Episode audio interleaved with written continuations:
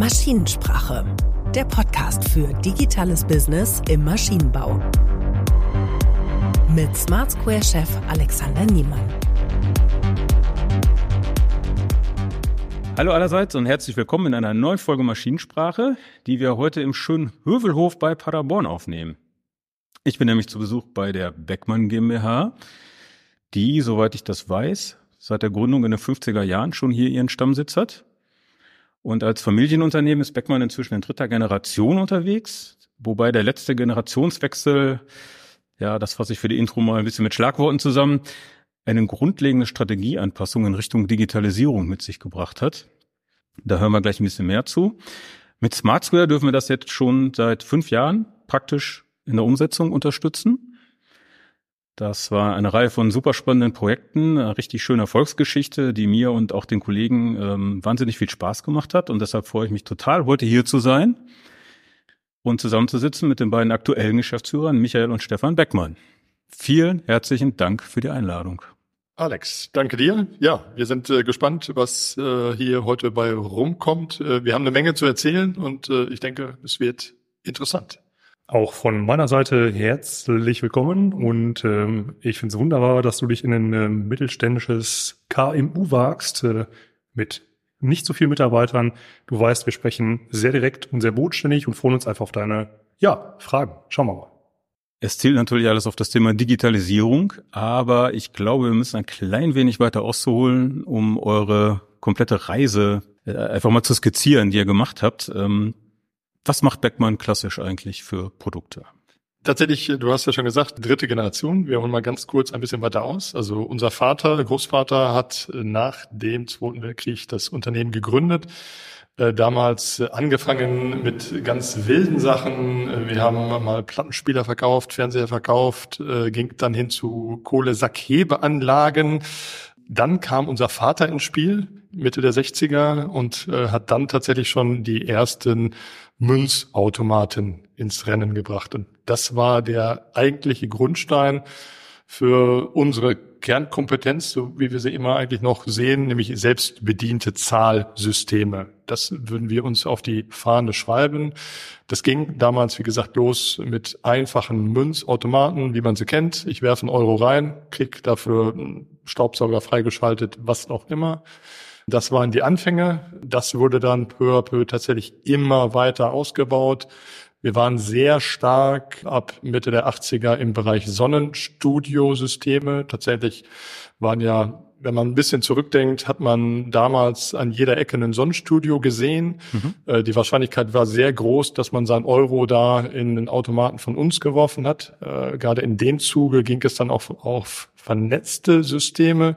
Das heißt, es war nicht nur pro Sonnenbank ein Münzautomat, sondern dann tatsächlich auch schon die ersten Zentralsteuerungen. Das heißt, ich habe das ganze Sonnenstudio über ein System gesteuert und uferte dann sogar aus. Äh, da war Firma Beckmann digitalisierungsmäßig schon sehr weit in einem eigenen, in einer eigenen PC-Steuerung. Das heißt, Sonnenstudios wurden komplett über eine Software gesteuert. Das heißt, da waren wir schon recht weit und sehr stark am Markt. Die Sonnenstudio-Industrie brach dann aber komplett ein. Äh, bevor das passiert ist, äh, haben wir uns da tatsächlich andere Standbeine gesucht. Und das war so im Bereich 2005 Zutrittssysteme. Ich möchte einmal ganz kurz das Thema äh, brach zusammen beleuchten, Sonnenstudio-Bereich, das Thema Besonnung und Altersüberprüfung der Besonnung, um Hautschäden zu vermeiden. Damit ist also gemeint die selbstbediente Besonnung war kein Thema mehr, weil man einfach äh, in den Sonnenstudios Personal zur Beratung benötigte. Und insofern die selbstbediente Thematik da Ah, okay, das sind also die SB-Sonnenstudios, die, die dann da verschwunden sind. Genau, genau. Aber was ihr gemacht habt, war dann im Grunde genommen diese einzelnen, also bis dahin diese einzelnen Bezahlautomaten an diesen Kabinentüren zusammen mit einem PC-System, wo die vernetzt sind, um das irgendwie zusammenzufüllen. Genau, genau. grob zusammengefasst, mhm. ja.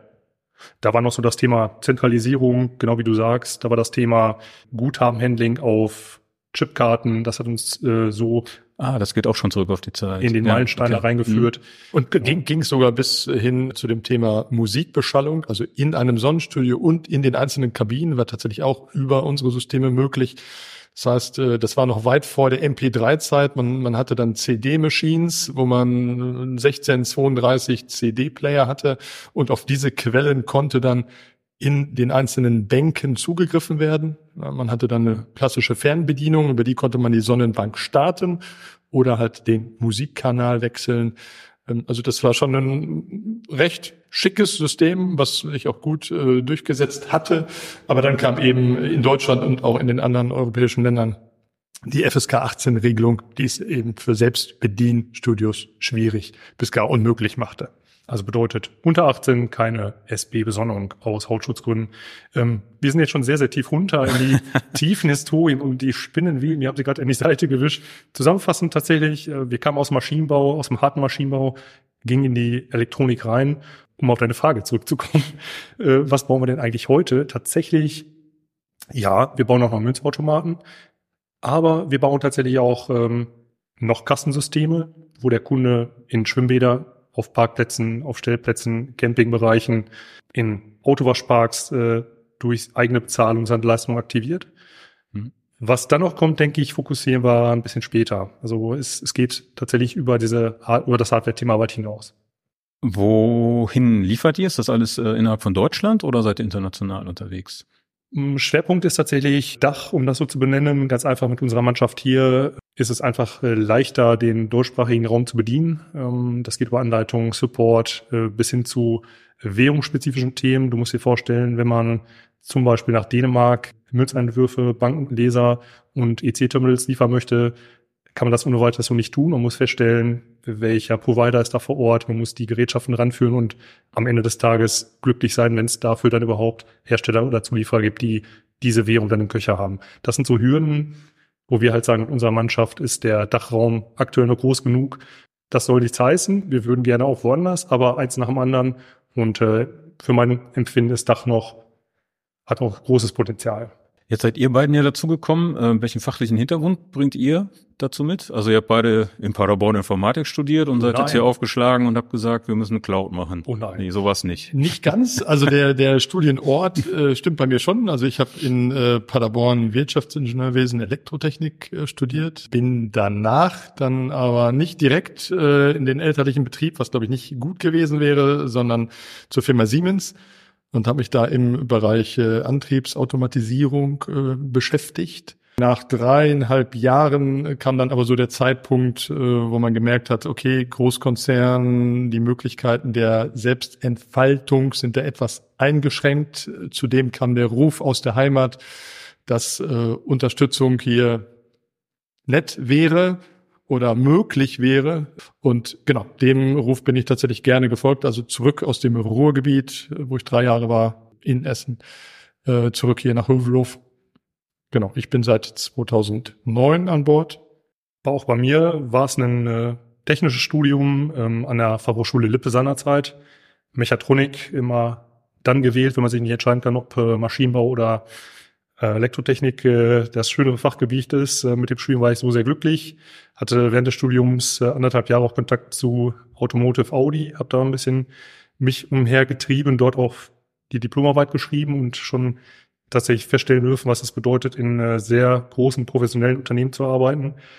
Ähm, nach dem Studium hat es mich dann äh, in die Heimat nach Paderborn gezogen, danach Winko Nixdorf. Wer kennt sie nicht? Äh, professionelle Geldautomatenbauer, und äh, war dann dort fünf Jahre in der Systemqualifizierung tätig. Was ist das? Ähm, man ähm, arbeitet mit Ingenieuren daran, dass der Geldautomat am Ende des Tages nach Eingabe deiner Karte und Eingabe der korrekten PIN äh, den Wunschbetrag auch ausliefert. Klingt trivial, ist es nicht. Ähm, das bedeutet Umwelttests, Systemtests, Dauertests, Komponentenqualifizierung, Fertigungstoleranzüberprüfung, Fertigungseinführung, also eine sehr, sehr spannende technische Zeit. Tatsächlich danach gab es dann so ein entscheidendes Kamingespräch, an das ich mich erinnere, mit Michael im fernen Bad Springe. Da haben wir uns einmal ein Wochenende eingeschlossen und festgestellt, dass wir zusammen nach vorne in der eigenen Firma arbeiten wollen. Und äh, genau, jetzt müsste ich gerade auf meinen Zettel schielen. Äh, das war dann im Bereich 2013, äh, wo ich dann eingestiegen bin und seitdem arbeiten wir nach vorne. Ja, und da waren schon viele Themen dabei, die, die ich jetzt auch so sehe, wenn ich hier drauf schaue, ne? Also was, was ihr da inhaltlich macht. Aber kein Informatiker-Background, das behalten wir mal im Hinterkopf für das, was gleich noch kommt. Wir das, können, wir können kurz off-topicen, dass ja Michael Wirtschaftsingenieur ist ähm, mit kleinem IT-Anteil und in der Mechatronik wird man auch irgendwas mit IT finden. Ich wette drauf, auch wenn es ein Assembler ist. Tatsächlich, tatsächlich würde ich ergänzen, dass äh, tatsächlich meine Leidenschaft immer die Informatik war. Warum ich es nicht studiert habe, könntest du hinterfragen, aber schon in der Schule privat, also es war immer meine Leidenschaft. Äh, insofern, ja. Du, du bist der Mann, der letztes Jahr zu Weihnachten diese kleinen programmierbaren Taschenlampen verteilt hat als Geschenke. Richtig, ne? Ja, richtig. Was übrigens richtig abgefahrene Idee war. Es ist ein bisschen Überleitung jetzt äh, vielleicht in die Richtung der Digitalisierung und der digitalen Geschäftsmodelle. In den klassischen Produkten hast du ja gerade auch schon gesagt, Stefan, da steckt ja auch schon ziemlich viel digitale Technologie mit drin. Ne? Da wird auch schon programmiert. Ich habe, also zumindest bei den größeren Kassenautomaten haben wir schon die Touchscreens. Äh, wir haben Datenbankmodelle gesehen mit, äh, ich will nicht übertreiben, aber ich glaube, es waren mehr als 100 Tabellen, die aus einem relationalen Datenbanksystem auf einem Kassenautomaten laufen. Wir Das waren damals, ja. wir waren damals etwas überrascht, das so zu sehen. Also da war schon ein bisschen was drin. Wie, wie ist die komplette Spannweite? Also die eigentlichen Münzautomaten, die sind noch elektromechanisch, oder? Ja, genau. Also es ist definitiv elektromechanisch. Das heißt, im kleinsten Falle haben wir dort kleine Steuerungen, die dann mit Assembler programmiert sind, wo dann einfach nach Touch einer Lichtschranke dann entsprechende Zeit abläuft, eine Leistung freigegeben wird, ein Relais schaltet. Tatsächlich setzt sich das ins große Ganze vor. Zentrale Steuerung, äh, die Kassenautomaten an der Stelle haben Datenbanken an Bord, wo dann die ausgegebenen Tickets verwaltet werden, die Clients anfragen. Ähm, das ist dann schon tatsächlich ja digital, darf man so sagen. Den bisherigen Strich würde ich tatsächlich ziehen, wenn wir zum Thema Abgrenzung zur Cloud kommen, ähm, zum Thema, wo werden die Daten gehalten. Also bis dato war es eine, zentral, eine zentrale schon, aber eine lokale Datenhaltung im Gerät. Und äh, das wäre so das Unterscheidungsmerkmal, wenn wir gleich in Richtung Cloud, warum haben wir das getan, was möchten wir damit, damit tun. Wenn wir das fokussieren, dann ist das das zentrale Unterscheidungsmerkmal. Die Daten wurden bisher lokal im Gerät gehalten. Genau, würde ich tatsächlich einmal nochmal ergänzen, dass äh, gerade bei den äh, Zutrittssystemen, die wir 2005 eingeführt haben, ähm, da hatten wir tatsächlich auch schon eine relativ große vernetzte Architektur, kann man sich vorstellen. Äh, Wir rüsten ein Schwimmbad mit einem Kassensystem aus. Da habe ich einen Kassenautomaten, eine Personalkasse, die also Personal bedient ist. Ich habe mehrere Drehkreuze. Ich habe äh, vielleicht noch ein Bistro, also tatsächlich mehrere Komponenten, die alle jetzt Ticketinformationen über Ethernet abfragen wollen. Das heißt, da haben wir dann eine zentrale lokale Datenbank, die immer angefragt äh, wird. Aber äh, bis zur Einführung unserer Phoenix Cloud äh, war die Thematik, dass man das ganze System halt nur lokal administrieren kann. Das heißt, über ein lokales Webinterface äh, oder lokale FTP-Zugänge. Ja, das ist ähm, eigentlich auch das klassische Modell, was wir ganz häufig antreffen. Du hast so einen Shopfloor, oft in der Industrie, bei euch das jetzt ein Schwimmbad oder ein Parkhaus, was lokal schon vernetzt ist, aber in sich eben geschlossen und im besten Fall kommst du halt über gesicherte Verbindungen punktuell mal rein.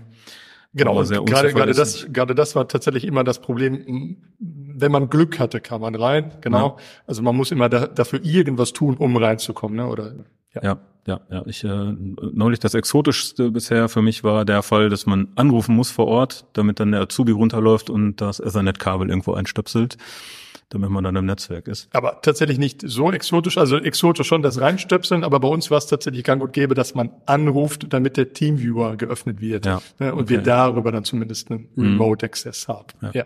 Na gut, dass man so eine Freigabe braucht vom anderen Ende, das hört man auch tatsächlich relativ häufig. Ja. Also ihr habt offensichtlich dann den Wunsch gehabt, besser drauf zu kommen, mehr Fernwartung zu machen. Was war, gab das einen Auslöser irgendwie? Ist das ein Faktor gewesen? Ja, es gab tatsächlich mehrere Faktoren. Äh, unser erster Wunsch war tatsächlich äh, nicht der Remote Access, sondern äh, der, der Wunsch von Stefan und mir war tatsächlich das Web-Frontend komplett zu redesignen. Also unsere Zutrittssysteme, also der Grundstein wurde 2005 gelegt. Und äh, jetzt kann man sich vorstellen, das Web-Frontend sah noch genauso aus, wie man 2005 Web-Frontends gebaut hat. Sehr technisch, nicht fancy, äh, tatsächlich sehr schwerfällig. Äh, also das war tatsächlich so unser Stand, wo wir gesagt haben, wir müssen lokal unser Webinterface komplett redesignen. Das haben wir 2018 gemacht, sind damit sogar auf eine Messe gegangen und haben da dann aber festgestellt, okay, das war jetzt schon ein ordentlicher Schritt, aber das bringt uns nicht wirklich weiter. Ich will mal kurz auf das bisherige Frontend fokussieren. Das war halt, ich vergleiche mal mit der Mir Raumstation, die konnte alles, die war mega robust, die war auch toll gebaut, nur du brauchtest die absoluten Experten, um drei Meter nach rechts zu schweben, also um die Düse zu finden, die dich nach rechts bewegt, der WIP-Schalter, unter 1000 WIP-Schaltern. Und das Thema war am Ende des Tages, wir haben halt nicht immer den Bediener, der hier zehn Jahre Beckmann-Kontext hat und die Funktion jedes GIP-Schalters kennt. Und insofern war es der Ansatz, es zu reduzieren, natürlich auch schön zu machen, aber dem jeweiligen Bediener mal das anzureichen, was gerade in der Funktion oder in dem System sinnvoll ist. Und insofern, um das Bashing nochmal zurückzunehmen, das war ein tolles System, super technisch, nur für Experten. Und mit euch haben wir uns auf die Reise begeben nach einem, ja, schick, nett zu bedienenden UI, wo man sich auch ertüchtigt fühlt, einfach mal aus Spaß ranzugehen und was zu probieren und mhm. mit Visualisierung zu arbeiten. Das war so tatsächlich die erste Annäherung und die hat uns zu euch geführt. Das ist ein Thema, das immer wiederkehrt. Jetzt, äh, wenn man über Digitalisierung redet, dass es heißt, wir stellen den Menschen in den Mittelpunkt ne, und äh, versuchen den dabei zu unterstützen und seine Experience mal hervorzuheben, statt von der Technik her zu denken. Ähm, das äh, haben wir gar nicht so benannt damals, ne, sondern umfangreich beschrieben, wie ihr es jetzt gerade auch gemacht habt das ist mir inzwischen so oft begegnet, dass ich versuche, da einfache Überschriften für zu finden. Das ist so eine, so eine menschenzentrierte Digitalisierung im Grunde genommen, ja. Ne? Also man denkt vom Anwender her und nicht von dem System her. Ich kann mich gut dran erinnern, äh, als wir uns mit euch zusammengesetzt haben, Ende 2018 war es, glaube ich. 8.12.2018. Ich habe im Vorfeld nochmal genau nachgeguckt. Sehr gut. Da kann ich mich gut dran erinnern, dass wir dieses, wir haben es damals das Rollenkonzept genannt, ne? dass, ja. dass uns das eben sehr wichtig war, weil bei uns tatsächlich gibt es insofern verschiedene Rollen. Wir als Hersteller brauchen natürlich kompletten Zugriff auf das System, möglichst technisch in die Tiefe. Dann gibt es unsere Partner, unsere Vertriebspartner, die die Systeme vertreiben und auch beservicen. Die brauchen Tools, mit denen sie arbeiten können. Und dann gibt es die Betreiber, wie eben beispielsweise das angesprochen das Schwimmbad, die nur einmal im Jahr eine Preisänderung machen und die mit der von Stefan angesprochenen mir natürlich völlig überfordert waren. Was immer dazu führte, dass wenn so ein Hallenbad einmal im Jahr die Preise ändern wollten, sie dann auf unsere Partner oder auf uns zukam, äh, ändert mal bitte was, ne? Was hier zu einem irrsinnigen Arbeitsaufwand geführt hat, weil wir gesagt haben, da, da müssen wir rein. Ich würde mal für den Gedankenzuhörer kurz erläutern, es sind viele Wörter gefallen, Partner und ähm, wie sind wir aufgestellt? Wie arbeiten wir als Hersteller? Fokussieren wir auf die Herstellung, bedeutet, wir vertreiben die Kassensysteme nicht direkt im Markt, haben in den jeweiligen Bundesländern lokale Experten, verankerte Partner, die gut aufgestellt sind und über diese Partner, der klassische zweistufige Vertrieb in dem Fall, vertreiben wir unsere Kassensysteme. Bedeutet, die projektieren, die akquirieren, die installieren, beservicen und die kümmert sich tatsächlich dann um das Schwimmbad, um den Parkplatzbetreiber. Ähm, das wären so die, die Rollen, auf die wir da treffen, die auch tatsächlich herausfordernd sind, weil wir nicht so den einen Adressaten haben, auch für die Cloud. Und äh, da führe ich das wieder zusammen, was Michael sagte, dass diese verschiedenen Rollen und Sichten ähm, sehr wichtig sind und sehr unterschiedlich sind und das zusammenzuführen in vielleicht einer Cloud war, denke ich, Alex, für euch auch eine große Herausforderung. Zeitgleich dein eben angesprochenes Thema fand ich sehr, sehr treffend, dass du sagst, wir nehmen Technik, um die bestehende Technik nicht noch komplexer zu machen. Stichwort Industrie 4.0, Digitalisierung, Cloud. Es können manche nicht mehr hören, sondern wir benutzen die Technologie, um zu reduzieren, um einfach den Bediener, den Benutzer zu motivieren, ähm, das System einfach zu parametrieren. Das ist, denke ich, eine zweite Kunst. Und in der Disziplin seid ihr auch angetreten mit uns. Ja, war ja auch durchaus ein Prozess. Ich weiß noch, die ersten Lösungsansätze, die wir da so hatten, die also es war nicht sofort Cloud, sagen wir mal so, ne? sondern am Anfang haben wir ja auch überlegt, ob es ein Synchronisationsmechanismus ist zwischen den lokalen Installationen. Ne? So genau kann ich es jetzt gar nicht mehr rekonstruieren, aber ich weiß noch, dass wir ein paar Runden gedreht haben, bis wir dann letztendlich bei diesem Cloud-Gedanken angekommen sind. Ne? Absolut, stimmt, ja. Genau. Also Startpunkt war, wie du sagst, dass wir die Daten zentral halten wollten und uns noch gar nicht so einig waren oder so bewusst waren, dass es tatsächlich die Cloud wird da bin ich komplett bei dir. Und ähm, das, ich denke, das war ein Prozess und auf dem Weg dahin sind dann einfach, ist einfach eins zum anderen gekommen. Und ähm, Also was definitiv schwer war, äh, dass, dass wir zu Beginn der Reise tatsächlich nicht wussten. Ich, ich weiß, es, es gab ja einmal den, den, den Auftakt-Workshop, wo sich äh, eure Jungs und unsere einmal hier einen Tag eingeschlossen haben. Danach das Gefühl hatten, dass beide Seiten ungefähr wissen, wie es laufen könnte. Äh, Hauptherausforderung war halt, wie synchronisiere ich Cloud und tatsächlich doch unsere sehr komplexe lokale Netzwerkinfrastruktur. Denn im Gegensatz zu vielen anderen Cloud-Plattformen so zeigen wir jetzt nicht einfach irgendwie die Temperatur von der Kaffeemaschine an oder, oder irgendwelche Fehlersensoren, sondern bei uns lokal muss halt sehr viel passieren.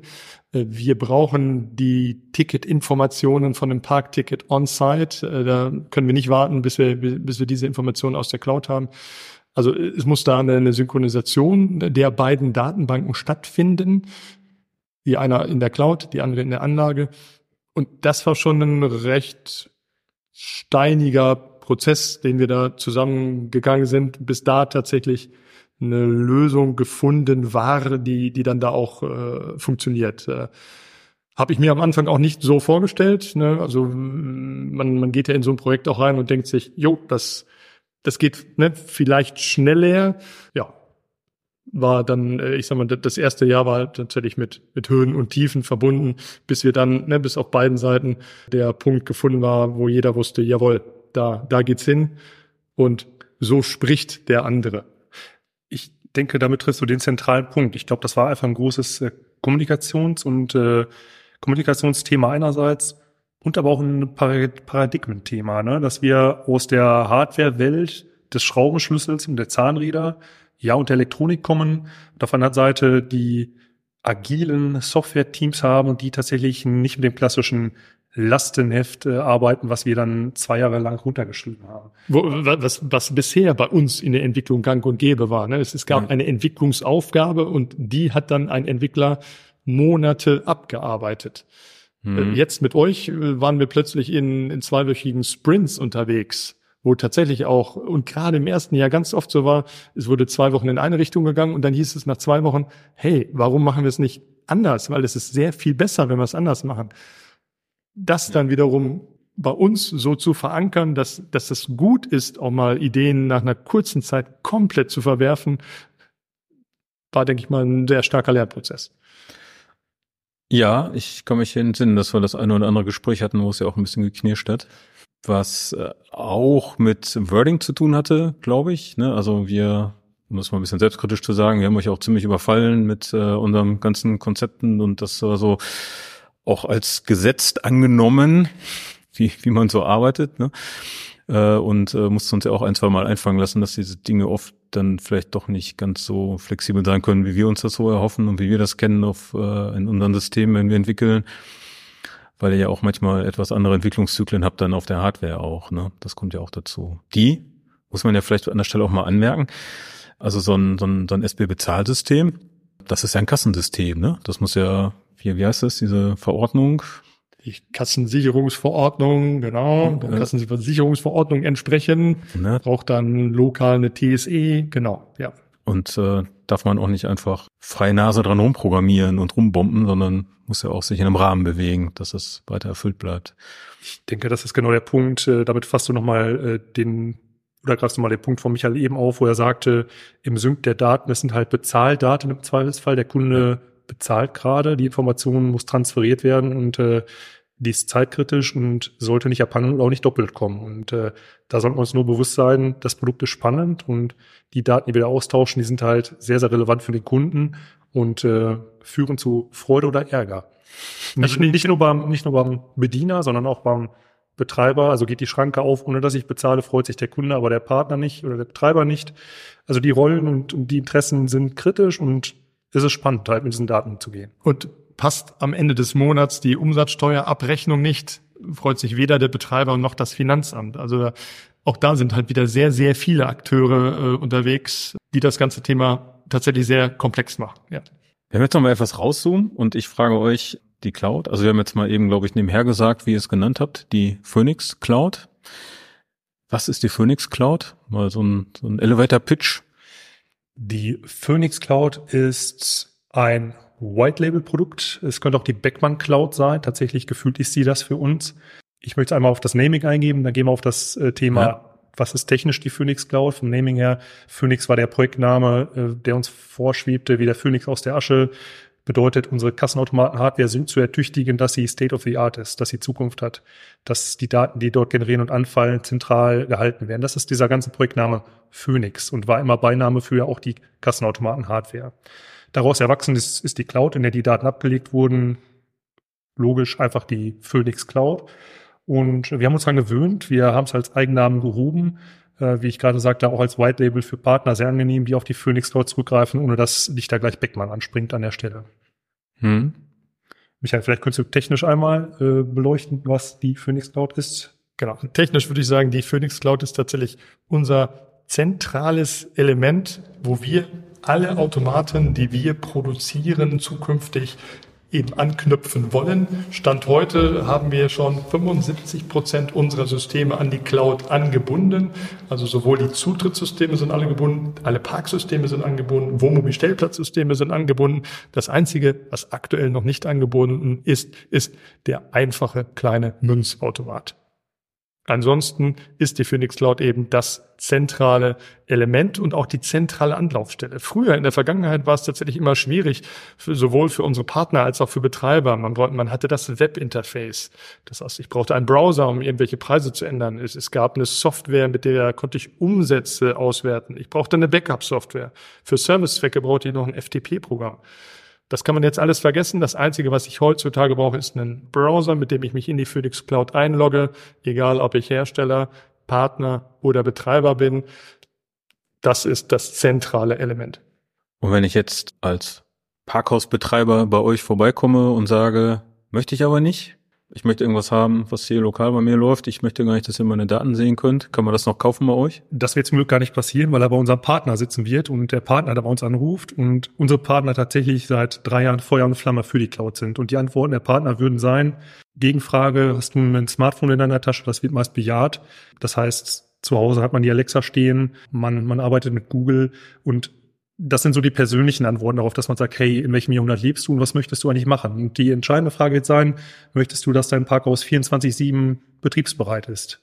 Wenn das bejaht wird, muss die logische Konsequenz technisch sein, dass natürlich eine Erreichbarkeit da ist, dass das System sich meldet, wenn was los ist, dass der Partner aus der Ferne helfen kann, dass nicht erst eine zwei Stunden Servicefahrt stattfinden muss. Ähm, das ist die Sachlogik dazu. Gibt ein weiteres technisches Spiegelbild, wo man sagt, äh, Heutzutage wird zu 90 Prozent an unseren Kassenautomaten mit äh, Bankkarten, bargeldlos bezahlt. Wenn das gegeben ist vor Ort, brauche ich einen Internetzugang. Das heißt, das Thema ist schon längst dort. Es ist ein gefühltes Thema, dass man dann so eine Autarkie sich vielleicht noch wünscht. Hm. Aber rein technisch, wenn man beleuchtet, was die Anforderungen an das System sind, kann und muss die Antwort nur sein, die Cloud muss da sein, die Daten müssen zentral dort sein das andere Thema Geschäftsmodelle, weitere Möglichkeiten, was tut sich da alles auf, das werden wir vielleicht später noch beleuchten. Ähm, da sind wir sehr leidenschaftslos und auch für uns konsequent, dass wir sagen, ist einmal ein Kassensystem an die Phoenix Cloud angebunden, wird kein autarkes System mehr vertrieben. Und um nochmal konkret auf deine Frage zurückzukommen, genau unsere Partner treffen tatsächlich im Feld noch auf Kunden, die sagen, nö, ich will kein monatliches Abo zahlen. Ich möchte eine lokale Lösung. Will ich nichts mit zu tun haben. Also gerade vor, vor zwei, drei Jahren, als wir mit unseren Partnern da reingestartet sind, war das tatsächlich immer ein Thema. Und wir konnten unsere Partner genau dahin bringen, dass sie verstehen, wo der riesengroße Vorteil äh, der Cloud ist. Nämlich eben für alle Parteien. Ne? Also für uns als Hersteller der riesengroße Vorteil, dass wir 24-7 Zugriff auf die Systeme haben, dass wir das erste Mal in der Lage sind, alle Systeme immer äh, mit dem gleichen Softwarestand auszurollen. Früher kam es vor, dass ich, äh, dass, dass wir, dass sich Kunden gemeldet haben, wo, wo das System zwei Jahre kein Update gesehen hatte. Sowas ist jetzt ausgeschlossen. Ne? Die Systeme, die draußen sind, haben zu jeder Zeit immer die gleiche aktuelle Version und äh, wir können die Systeme deutlich besser beservicen. Ich betrete noch einmal die Rollenwelt. Ich hatte kurz zuvor argumentiert, warum der Betreiber sicherlich noch Vorbehalte haben darf, aber wenn man technisch darüber spricht, was er möchte, was für Leistungsmerkmale und welche robusten Parameter er erwartet, dass die Phoenix Cloud oder die Datenanbindung die logische Konsequenz ist. Bei unseren Partnern leuchtet das sehr schnell ein. Man diskutiert darüber, äh, was ein Serviceeinsatz heutzutage kostet, wie viel Servicetechniker generell äh, so verfügbar sind. Also die Zeit ist nicht mehr dafür da, jemanden zwei Stunden zum Kassenautomat zu senden, nur um Logfiles abzuholen, die danach mit Zeitverzug analysiert werden, nur um ihn darauf nochmal zu entsenden mit einem Update in der Hand. Die Partner haben es sofort verstanden. Aber ja, dein Punkt ist absolut und immer wieder da, dass man sicherlich bei dem jeweiligen Betreiber die Rückfrage dazu hat. Und ich denke, man muss es mhm. gut erklären und das können wir sehr, sehr gut. Die Leistungsparameter oder Mehrwerte sind offenkundig und ähm, danach hatten wir in meiner Erinnerung tatsächlich kein einziges Projekt, was wir dann dadurch verloren haben. Ja. Stefan hatte die, die Rolle Partner gerade nochmal schön beleuchtet. Ich möchte nochmal die Rolle Betreiber beleuchten. Also wenn ich tatsächlich einen Betreiber hätte, der eine lokale Lösung will, dann, dann gehen wir und zielen wir ganz klar auf das Thema äh, Kassensicherungsverordnung, was du vorhin schon mal angesprochen hast, wo wir mit dem äh, System hier, mit der Phoenix Cloud tatsächlich garantieren, das System ist GOBD-konform, es ist kassensicherungskonform. Wir haben eine Cloud TSE an Bord.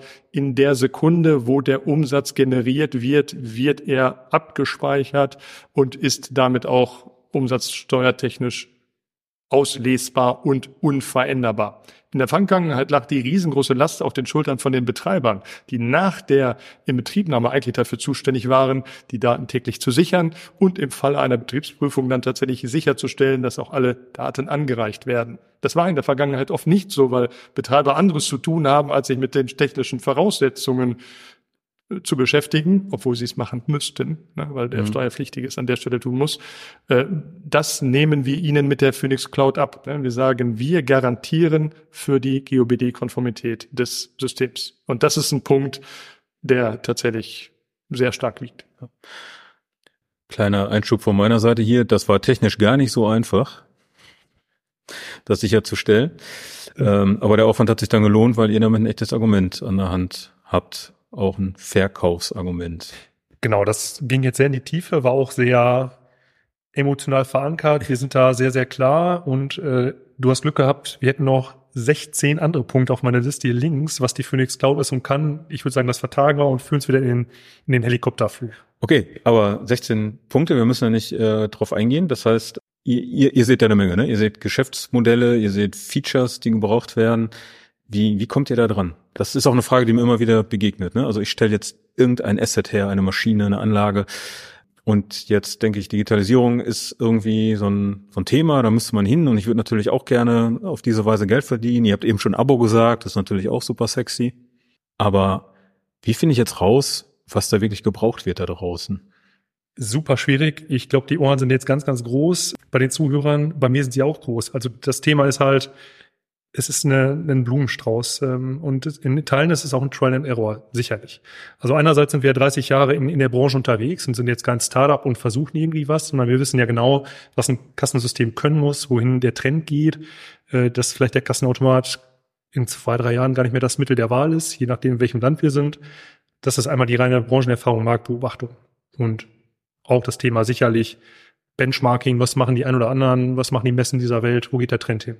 Das andere ist sicherlich, dass äh, wir in engem Austausch mit unseren Partnern stehen, wir also unterjährig uns mit den Partnern treffen, vorstellen, was wir in der Pipeline haben, ob das die richtige Richtung ist, wir die Partner mit Staging-Systemen die Erprobung schicken, äh, wir vielleicht eine Marktstudie starten, so wie wir es auch mit Phoenix äh, gemacht haben. Das heißt, da sichern wir uns auch nochmal ab. Aber am Ende des Tages ist es tatsächlich eine Wette und das eigene Bauchgefühl, das, äh, die Glaskugel, so nenne ich sie, die es dann ja umzusetzen gilt. Ja, also da würde, würde ich tatsächlich nochmal eingreifen.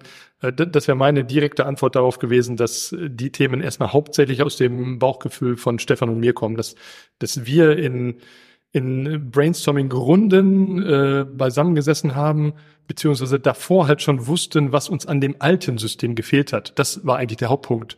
Ja, mhm. Also wir können halt Features, äh, die der Kunde, äh, die der Partner gut findet, die der Betreiber gut findet, da können wir drüber sprechen, da können wir drüber brainstormen. Aber erstmal gab es halt viele Themen, die uns an dem alten System gefehlt haben. Das war unter anderem der Remote-Zugriff gesagt haben, also das brauchen wir, ne? das brauchen wir nicht diskutieren, sondern wir brauchen einen Remote-Zugriff. Und dann kamen wirklich ganz viele Themen eben aus den Projekterfahrungen der letzten Jahre. Äh, Stefan war eigentlich immer in den Parksystemen drin, ich war in den Zutrittsprojekten äh, drin. Und auch da haben wir einen riesen Benefit von der Cloud gesehen, wo wir gesagt haben, also wir entwickeln jetzt nicht die Zutrittscloud, oder die Park Cloud, sondern wir entwickeln etwas, was wir über unser gesamtes Unternehmen verwenden können, ne? was wir auf Zutritt anwenden können, was wir auf Parken anwenden können. Wir sind mit euch äh, mit Parken gestartet, hatten aber schon immer im Fokus, dass wir ne, die Entwicklungskosten, die wir da reingesetzt haben, dann mit einem sehr kleinen Aufwand auch auf Zutritt anwenden können. Und das sieht man jetzt an der Stelle, wenn ich mich einlogge, sehe ich eben in einer Oberfläche alle Parksysteme, alle Zutrittssysteme, alle Toilettenbezahlsysteme. Es ist eine Plattform für verschiedenste Anwendungsbereiche. Ich finde, da sieht man schön diese Zweigleisigkeit, die man im Kopf haben muss, oder? Also ihr müsst einerseits dieses übergreifende Bild haben, diese Vision, die Strategie, die, diese klare Linie, wo es hingeht.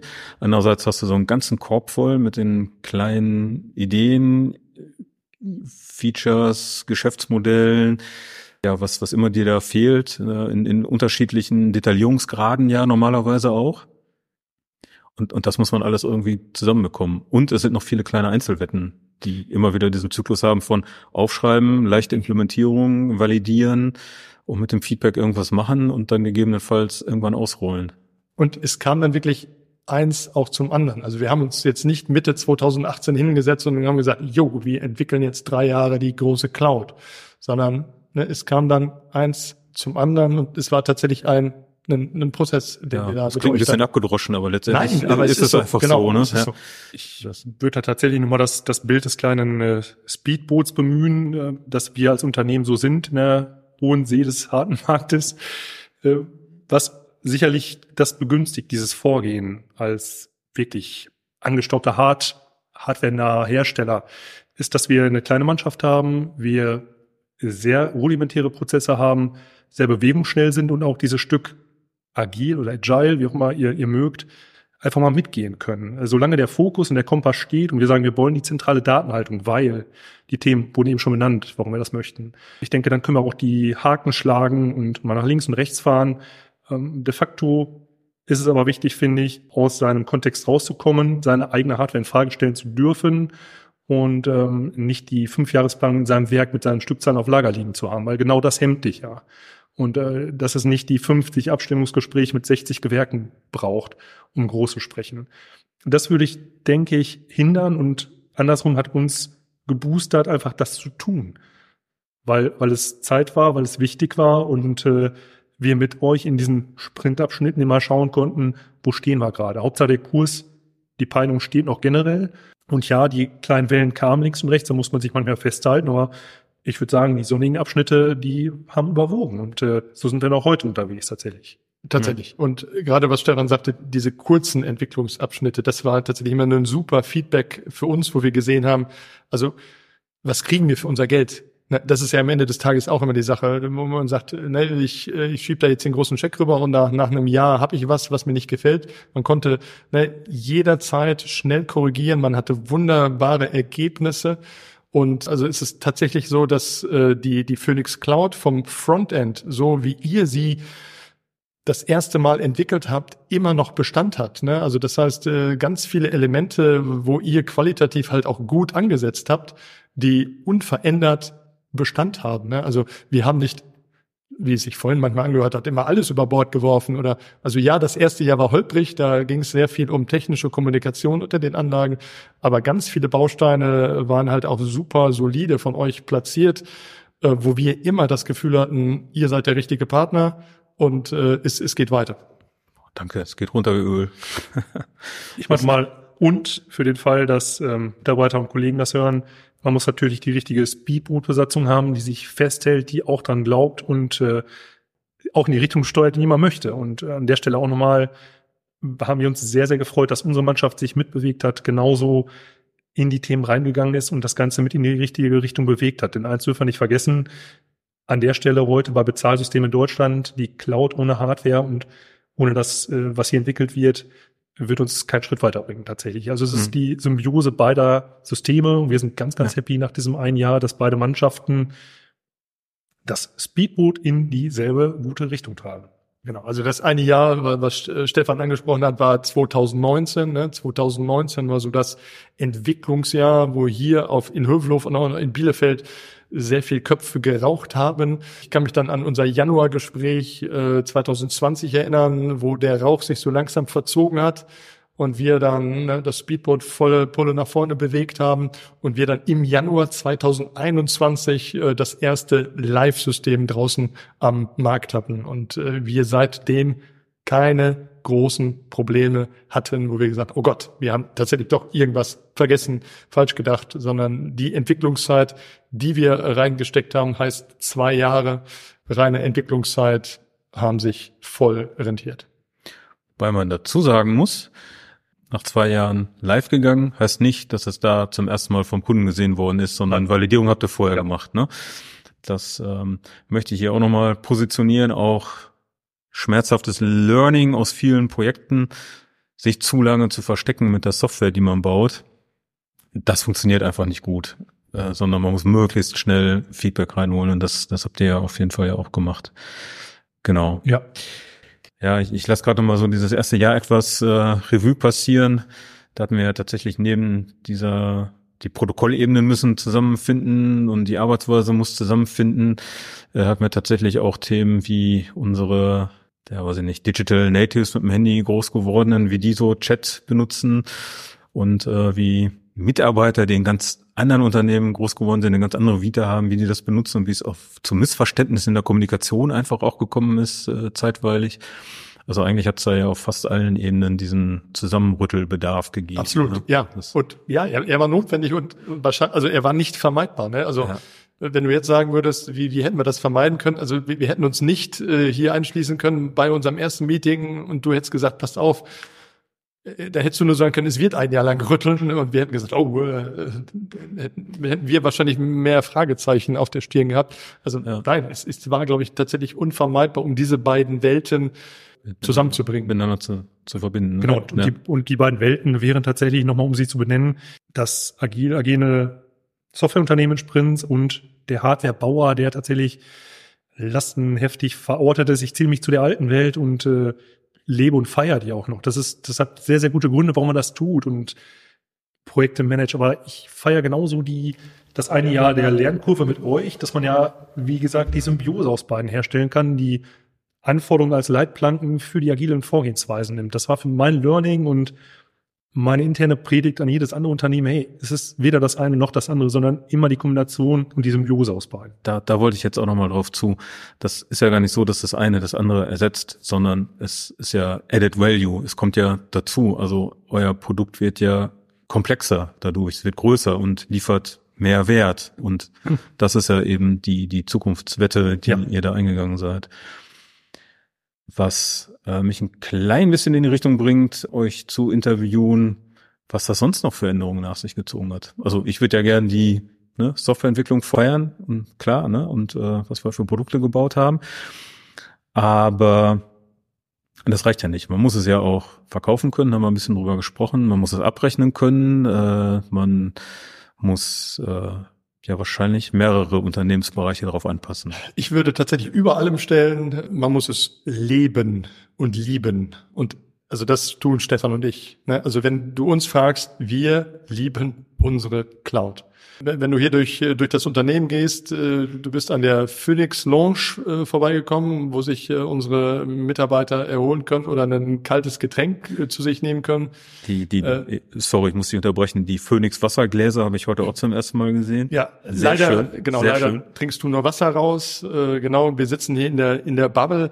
Also, wir nehmen halt wirklich viel mit und ich glaube, dass das kriegt tatsächlich jeder unserer Kunden mit, dass er mit uns beiden nicht an der Phoenix Cloud vorbeikommt und wir die, die Vorteile einfach gut rüberbringen können, weil, weil wir sie verstehen.